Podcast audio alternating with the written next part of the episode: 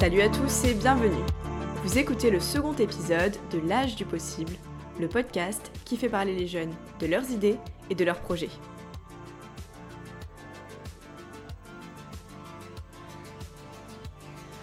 Je suis Clara Grouzis et j'ai rencontré Marius Drini, fondateur de la Villageois, qui a pour but de ramener des services de proximité et du lien social dans les communes rurales.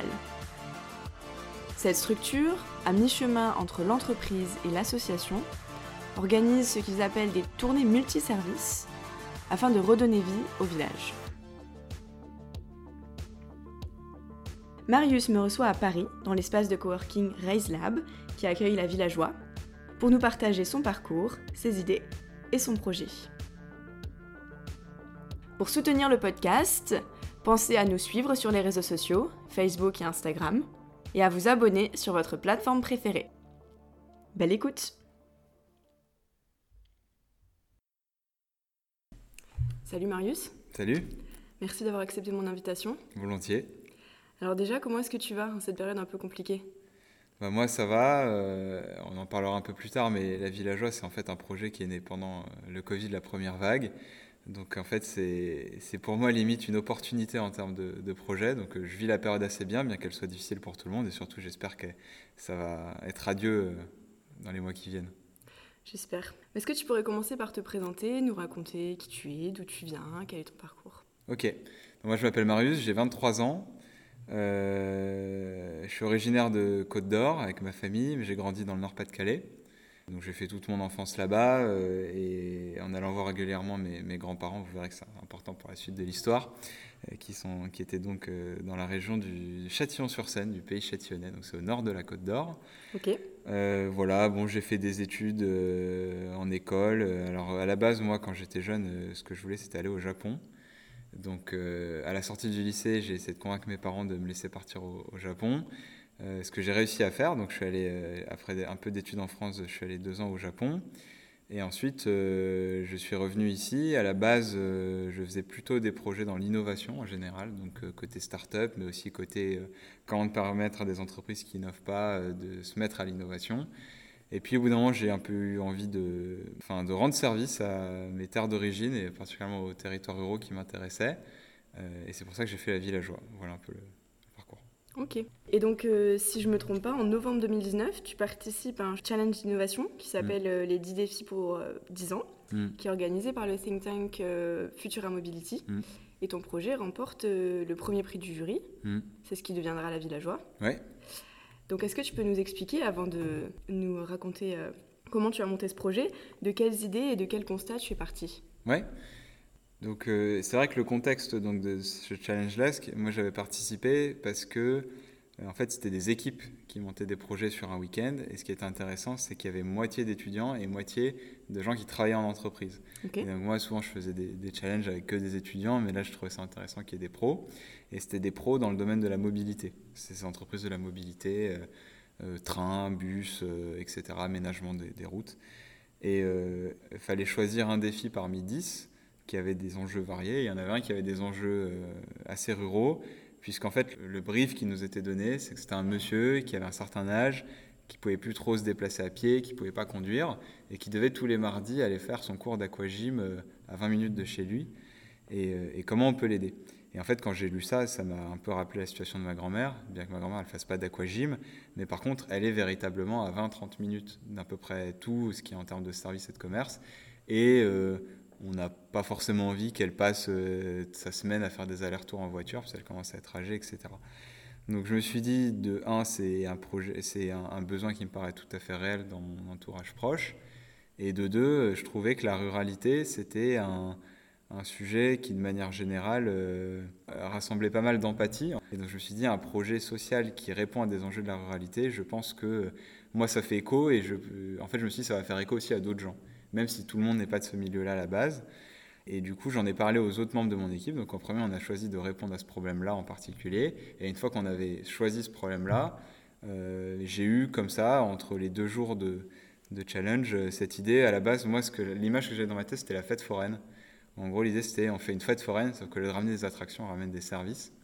Et en fait, c'est vrai que moi, mes parents et mes grands-parents m'ont beaucoup raconté euh, la vie de village du village de ma grand-mère, avant que je sois né.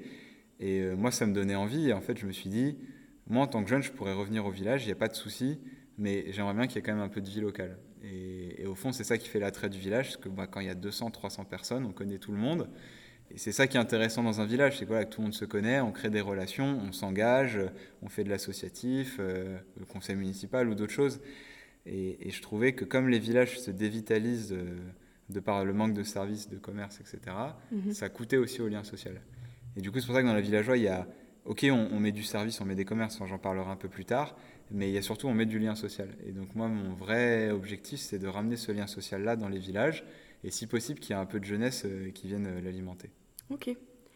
Du coup, c'est quoi la villageois Ouais, donc euh, la villageois, on organise ce qu'on appelle des tournées multiservices.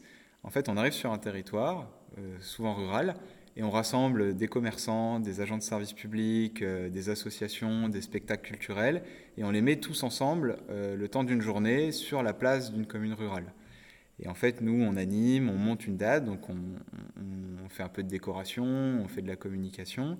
Et le but, c'est en fait d'avoir tous ces services-là qui ne pourraient pas vraiment exercer en fixe, parce qu'il n'y a pas assez de demandes, parce que c'est compliqué, parce que bah, c'est une tendance générale. Bah, l'idée, c'est que, à défaut de ne pas pouvoir être présents toute la semaine, ils sont présents une ou deux fois par semaine dans le village et ils passent et ils couvrent une quinzaine de villages comme ça. Donc le but, c'est de faire ça euh, en premier de manière un peu saisonnière, c'est-à-dire qu'on va le temps, un mois et demi, deux mois, euh, faire ces tournées-là.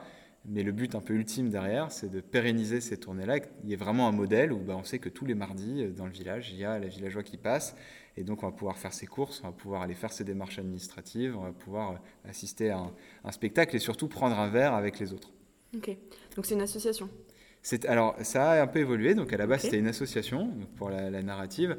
Euh, donc, la première tournée, elle a eu lieu en 2020, euh, juste après la première vague du Covid, donc pendant l'été. Je l'ai fait dans donc, ma terre d'origine, le, Châtillonnais. Mhm. Là, on a fait une association parce que c'est vraiment un projet qui s'est monté rapidement à la suite bah, du premier confinement, parce que moi, je savais que dans la région d'origine euh, de ma grand-mère, euh, les gens avaient pas mal souffert de l'isolement, etc. Et que maintenant, qu'en été c'était raisonnable de refaire des choses, on avait envie de rendre service de ce point de vue-là. Et donc on a fait une association, et depuis qu'on a fait cette tournée-là, euh, bah, ça a fait parler, ça s'est relayé, et il y a d'autres territoires qui sont venus nous voir, et du coup j'ai décidé d'en faire une entreprise, mais de l'économie sociale et solidaire, donc avec un agrément qui s'appelle l'agrément ESUS, qui en fait euh, instaure des règles de gestion qui sont à l'intermédiaire entre une association et une entreprise. Mais pour moi, c'était important de prendre ce chemin-là parce que, en fait, ce qu'on fait pour moi, c'est pas de la charité. C'est pas mhm. parce qu'on est gentil, c'est parce qu'on sait qu'on on va chercher un vrai besoin et qu'on sait qu'il y a beaucoup de gens en France qui ont envie que ces territoires-là revivent.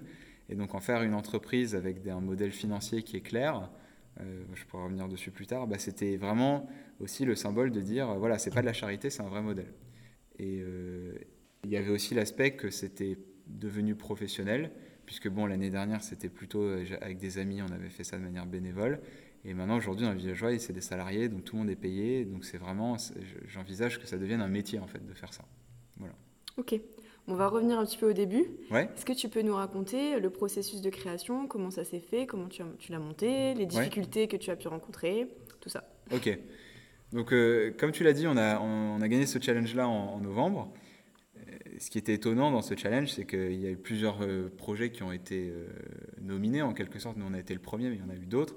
Et en fait, les autres, ils étaient très ambitieux. C'était refaire des axes routiers, c'était faire des bus à l'hydrogène. Et moi, je leur ai dit, mais la villageoise, c'est super simple. On loue une camionnette, on achète trois tentes et, et moi, je trouve quatre jeunes et on y va. Il n'y a pas de souci. Parti. Et, du coup, l'aspect très facile à faire du projet a permis de rapidement euh, agir par le concret. Moi, en fait, j'ai un peu la conviction que ça a beaucoup ses limites, surtout en milieu rural, de théoriser, de voir dans sa tête, ouais, le dispositif, il ressemble à quoi, qu'est-ce qu'on va faire, machin. moi, je voulais vraiment faire le truc minimum et direct aller sur le terrain. Et ensuite, apprendre au fur et à mesure des dates, comment ça se passe, les gens, ils ont envie de faire quoi, euh, de quoi ils servent, etc. Au bout d'un moment, comme c'était le Covid, il faut bien voir qu'on n'a pas trop pu coopérer avec des administrations locales et tout, parce qu'à juste titre, elles étaient surchargées par la crise sanitaire. Mhm. Du coup, au bout d'un moment, on a décidé un peu de se débrouiller nous-mêmes. On a fait une cagnotte en ligne sur Internet pour financer le truc. Donc en fait, j'ai trouvé quatre amis pour faire une équipe de cinq euh, avec qui on allait sur le terrain. Et ensemble, à cinq, on a fait cette cagnotte qui nous a permis euh, d'avoir l'argent pour louer les camions, faire les tentes, etc. Et ensuite, bah, j'ai appelé les maires de mon patelin, et, un par un, et il y en a qui étaient partants, il y en a qui étaient moins partants. Et c'est comme ça qu'on a monté la première tournée. Et ensuite, on a appelé plein de services. Donc, on a appelé des opticiens, on a appelé des boulangers, on a, on a pris notre téléphone, on a pris les pages jaunes, on a appelé tout le monde. Et puis, on a réussi à en convaincre de venir, et c'est comme ça que ça a démarré. Ok. Et au niveau des difficultés, est-ce que vous avez été confronté à des difficultés en particulier? Bah, Bien sûr, les premières difficultés, c'était le Covid, bien entendu. Alors, le, le, Covid, il y a une relation un peu ambiguë parce que d'un côté, il faut quand même être très prudent quand on organise des événements, surtout quand on est public âgé. Donc, on, ne rigolait pas du tout sur euh, les restrictions sanitaires et les mesures. On était très sérieux. Et de l'autre côté, ça renforce un peu le besoin euh, de faire ce genre d'événement, puisque là, par exemple, l'été 2020, dans les villages où on est passé, il y a des maires qui m'ont dit qu'ils avaient annulé toute leur programmation et qu'on était le seul événement de l'été, mais en fait, on était le seul événement depuis six mois. Donc euh, ça a fait du bien. Ensuite, bah, la deuxième difficulté, c'est que comme tout projet qui commence, euh, tant qu'on n'a rien fait, c'est un peu dur de convaincre des gens de nous suivre. Donc en fait, il faut savoir identifier les gens qui vont vous faire confiance au début. Et c'est une minorité. Euh, et c'est des gens aujourd'hui avec qui on a des relations super importantes parce que voilà, ils étaient là au début, mais typiquement, votre je sais pas, le premier euh, camion à pizza que vous devez convaincre de venir sur une date, il faut lui dire, bah, il va y avoir du monde, tu vas vendre des pizzas et tout, mais comme tu l'as jamais fait, c'est un peu dur de lui donner un exemple. Et du coup, il faut réussir à trouver ces gens-là, à les convaincre. Et, et, en fait, les gens font ça à moitié parce qu'ils y croient, mais aussi à moitié parce qu'ils aiment bien le projet, l'esprit, et ils ont envie d'aider un truc comme ça. Il faut identifier ces gens-là. Et encore merci à eux qui nous ont permis, notamment euh, Malakoff Humanis, euh, sur, la, sur la première tournée. Ok. Du coup, bon, tu nous as déjà un petit peu spoilé, mais mm. euh, le projet a beaucoup évolué depuis cette première tournée. Mm. Qu'est-ce que tu peux revenir un peu là-dessus? Comment est-ce que tu as agrandi l'équipe? Donc, tu as transformé le statut aussi. C'était une association au début. Mm. Est-ce que tu peux nous réexpliquer un petit peu tout ça, développer où ça en est aujourd'hui? Ouais. Il y a une histoire marrante. Euh, c'est donc en fait pendant la première tournée. on a été assez médiatisé parce que, bah, comme j'ai dit, on était le seul événement dans le coin. Donc, on est passé au journal, on est passé à la télé. Et un jour, je reçois un appel sur mon portable, euh, quelqu'un qui me dit Ouais, je vous ai vu à Télématin. On n'était même pas sûr qu'on était passé jour là Télématin, on ne savait pas trop quel jour c'était, donc moi j'étais surpris. Euh, et, on aime bien ce que vous faites, est-ce que vous pouvez venir le faire chez nous? Et c'était le territoire du PETR Val de Nivernais, donc dans la Nièvre, euh, qui est notre première tournée de l'année 2021. Donc là, j'ai compris que c'était pas que la Côte d'Or qui avait ce genre d'enjeu, et j'ai compris qu'on pouvait le faire dans plein d'autres endroits. Donc euh, cette première structure qui a été, euh, je les remercie encore le Peter Val de Nivernais parce qu'en fait ils m'ont permis de comprendre comment je pouvais travailler avec des acteurs territoriaux parce qu'en fait eux c'est une collectivité locale. Et en fait grâce à cette première collaboration là, j'ai pu comprendre ce que j'allais dire aux autres mhm. collectivités locales parce que c'est tout un monde, hein, le monde de la de la collectivité territoriale, c'est un vocabulaire, c'est une façon de fonctionner. Et donc en fait grâce à eux, euh, j'ai identifié des structures un peu similaires. Je me suis renseigné sur euh, le genre d'enjeux dont elles avaient euh, besoin et si les enjeux collaient avec ce que nous on répondait, c'est-à-dire souvent l'accès aux services, la revitalisation, eh ben, c'était coup de téléphone, email. Et donc il y a eu toute une phase où en fait après la première tournée, donc en septembre, octobre, novembre, bah, j'ai passé ma journée au téléphone, hein. j'ai dû appeler 50 territoires. Et puis voilà, il faut expliquer, il faut produire des contenus qui permettent de montrer ce qu'on a fait avec des photos. Donc euh, une fois que j'ai fait un peu ce travail-là, j'ai vu qu'il y avait de l'intérêt. J'ai vu que j'arrivais à monter euh, une programmation pour toute la saison 2021. Donc j'ai dit, ouais, euh, tel territoire, on y va mai-juin, ensuite là on y va juillet. Et donc quand j'ai vu ça, j'ai créé l'entreprise. Alors là, c'était plutôt une, une, manœuvre administrative. Mais en fait, donc c'est une entreprise d'agrément ESUS, donc ça veut dire entreprise d'utilité sociale. Et donc en fait, pour obtenir cet agrément, il faut exposer des règles de gestion qui sont assez similaires à une association. Par exemple, en, toute transparence, les, bénéfices que l'on dégage, ils doivent, ils doivent aller majoritairement au développement de l'entreprise. Ils ne doivent pas finir dans la poche de quelqu'un, entre guillemets. Il y a une gouvernance démocratique, euh, il y a euh, un respect des écarts salariaux, euh, et il y a aussi surtout une activité qui est substantiellement d'intérêt social. Mhm. Donc en fait, quand on a déjà fait une asso, c'était pas si différent. Il fallait juste trouver la tournure qui était adaptée à l'agrément, mais en fait, on le faisait déjà. Et ensuite, euh, bah, j'ai monté une nouvelle équipe parce que les, quatre autres étudiants avec qui je l'avais fait l'année dernière, ils n'étaient pas dispo parce qu'ils devaient continuer leurs études, etc. Et donc là, c'était beaucoup de bouche à oreille. Euh, j'ai défini euh, quel genre de compétences il fallait avoir. ce qui est intéressant sur une tournée, c'est que ce que j'aime bien dire, c'est que trois jours par semaine, tout le monde a le même travail parce qu'on fait les dates. Donc tout le monde monte les tentes, accueille le public. Et puis le reste du temps, chacun a un peu sa spécialité. Donc quelqu'un qui fait la communication, quelqu'un qui fait l'événementiel, quelqu'un qui fait les études territoriales, etc. Et du coup, j'ai fait pas mal d'entretiens au goutte à goutte pour monter l'équipe, qui s'est d'ailleurs finalisée il y a quelques semaines. Et, et, donc là, il y a un peu, c'est pour l'instant c'est assez saisonnier la villageoise. Donc printemps-été, il se passe des trucs. Et en fait, moi, automne-hiver, je, charbonne pour monter la, la saison d'après. Et du coup, là, la saison va recommencer dans deux semaines et c'est un cycle qui va se répéter. Et donc, pour finir ce chapitre un peu développement, les objectifs de cette année-ci, c'est qu'on va faire trois, au moins trois, voire quatre tournées cet été au printemps. On aimerait bien qu'il y en ait euh, certaines d'entre elles qui se pérennisent. Comme j'ai dit au début, c'est-à-dire que là, nous, on arrive à 5, on fait la fête sur le territoire pendant un mois et demi, il se passe plein de trucs, c'est cool. Mais on a envie derrière que les services où il y a un besoin avéré et les communes qui ont envie on arrive à trouver un moyen de pérenniser ce modèle d'itinérance, probablement avec un peu d'autonomie du côté des intervenants, peut-être qu'on n'est pas tout le temps là, mais mon idée c'est vraiment de trouver un modèle, et donc ce qu'on va faire cet été, non seulement on va animer les villages et tout, mais aussi on va poser les, chiffres et les noms sur un dispositif plus permanent, parce que notre but c'est pas euh, quand on part il se passe plus rien, c'est vraiment d'aider le territoire à, innover avec ce modèle-là. Ok. Et du coup là, euh, la première tournée qui est prévue, est-ce qu'on peut savoir où c'est? Ouais, bien sûr. Euh, donc notre planning, c'est que nous commençons donc dans la région de la Nièvre, autour de Nevers. Première date le 19 mai, qui est un timing incroyable parce que c'est le timing où les restrictions euh, s'amenuisent. Et on, l'avait décidé en avance, donc visiblement on est de 20, hein, mais on a eu beaucoup de chance, sans qu'on se sera adapté. Hein. Et celle-là, elle dure jusqu'au 27 juin, donc c'est en gros le mois de mai-juin. Euh, donc euh, nous serons, euh, nous passons dans six villages, nous faisons trois passages dans six villages. C'est d'ailleurs accessible sur notre site, on a un nouvel encart, les dates de la tournée. Et ensuite, nous allons avoir une tournée en juillet dans un territoire qui s'appelle le Grand Beauvaisis, donc autour de Beauvais dans l'Oise. ça, c'est tout le mois de juillet. Et ensuite, une troisième tournée que je suis en train de monter, donc je ne vais pas encore trop en parler, mais c'est possible qu'on revienne un peu dans, dans ma région, etc. J'aimerais bien. En tout cas, je m'y attache, donc je fais de mon mieux pour que ça se fasse. Et on va faire un petit passage par la Gironde, à côté de Bordeaux, en septembre. Ok. Voilà. Bon programme. Mm. ça, c'est une petite question que j'aime bien poser à tous mes invités. En quoi est-ce que vous construisez le monde de demain? Est-ce que tu peux qualifier euh, l'impact euh, de votre action? Je pense, euh, en, France, il y a quand même, un, quand même un sujet de comment on agit vis-à-vis des territoires ruraux, puisque dans l'histoire du développement français, ça n'a pas été les territoires les plus favorisés sur les dernières décennies.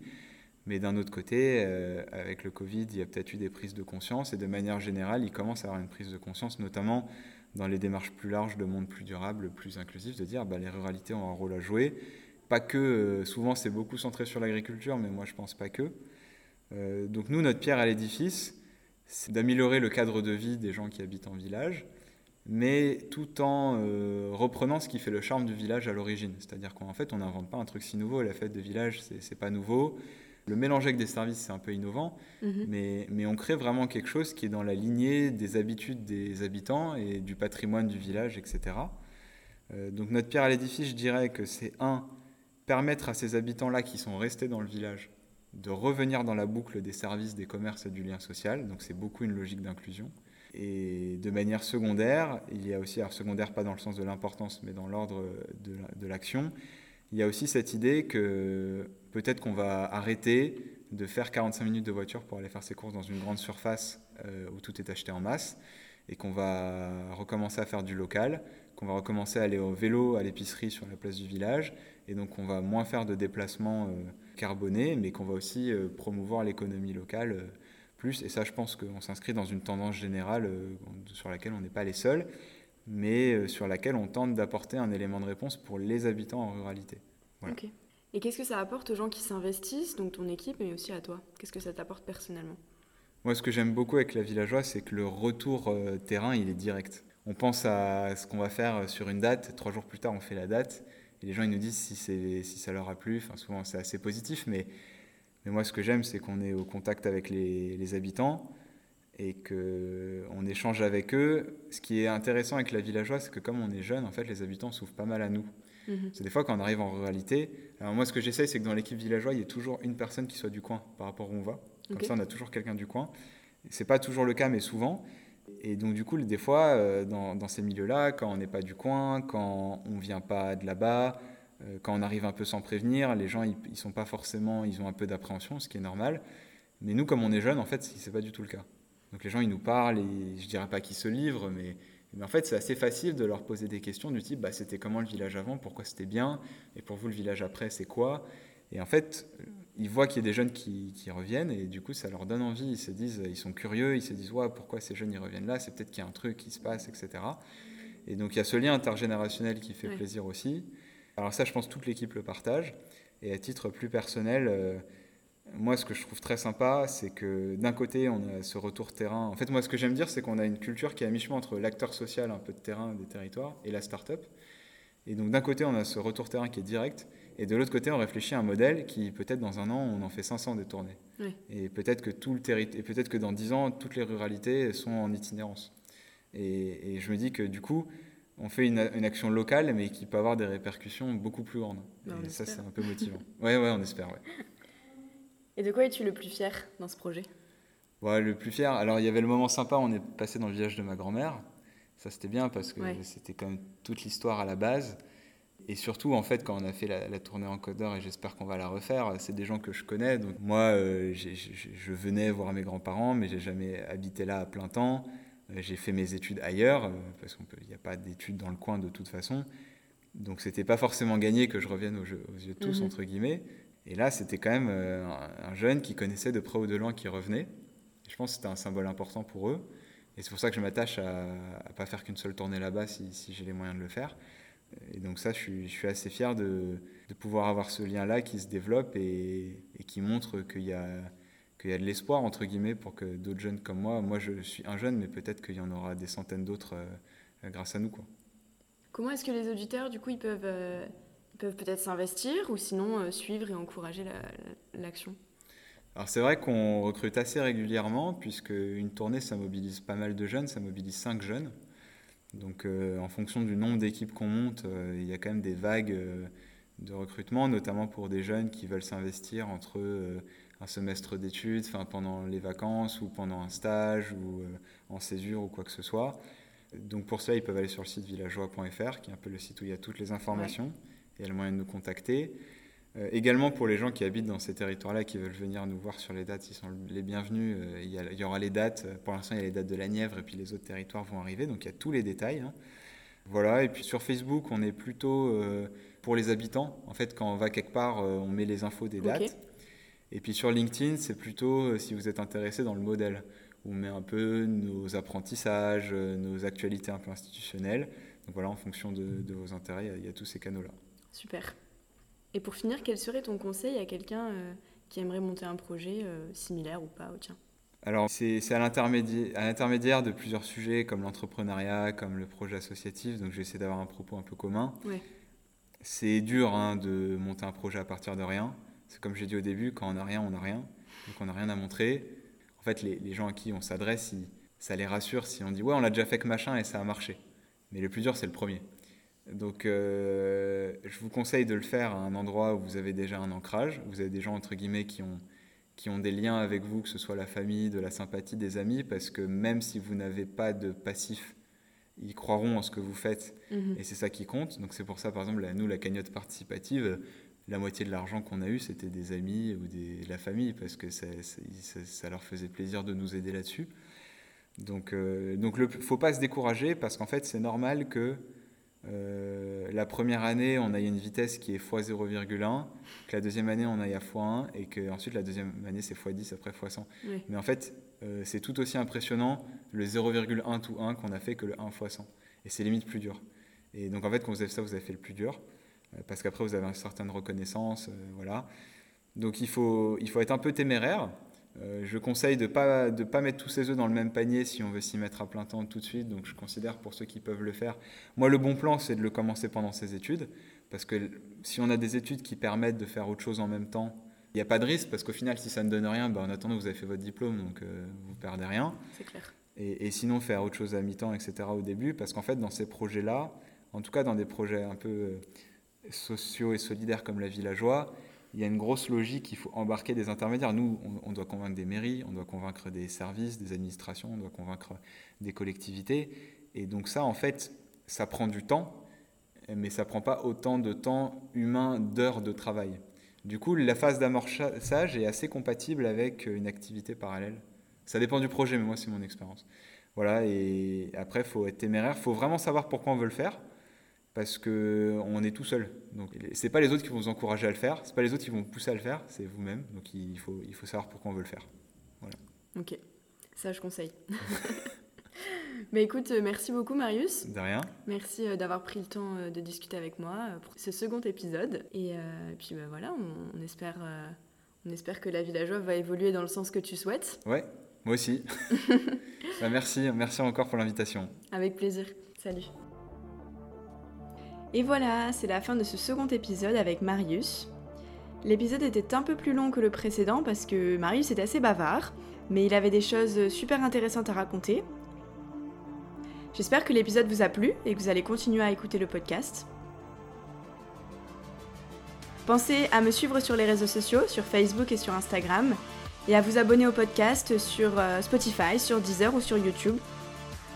N'hésitez pas non plus à m'envoyer un petit message pour me faire votre retour, qu'il soit positif ou négatif. Ça fait toujours plaisir de savoir qu'il y a des gens qui écoutent le podcast. Et puis si vous aussi, vous avez monté un projet et que vous avez envie d'en parler, je serai ravie d'enregistrer un épisode avec vous. Merci pour votre soutien et à très bientôt dans le prochain épisode.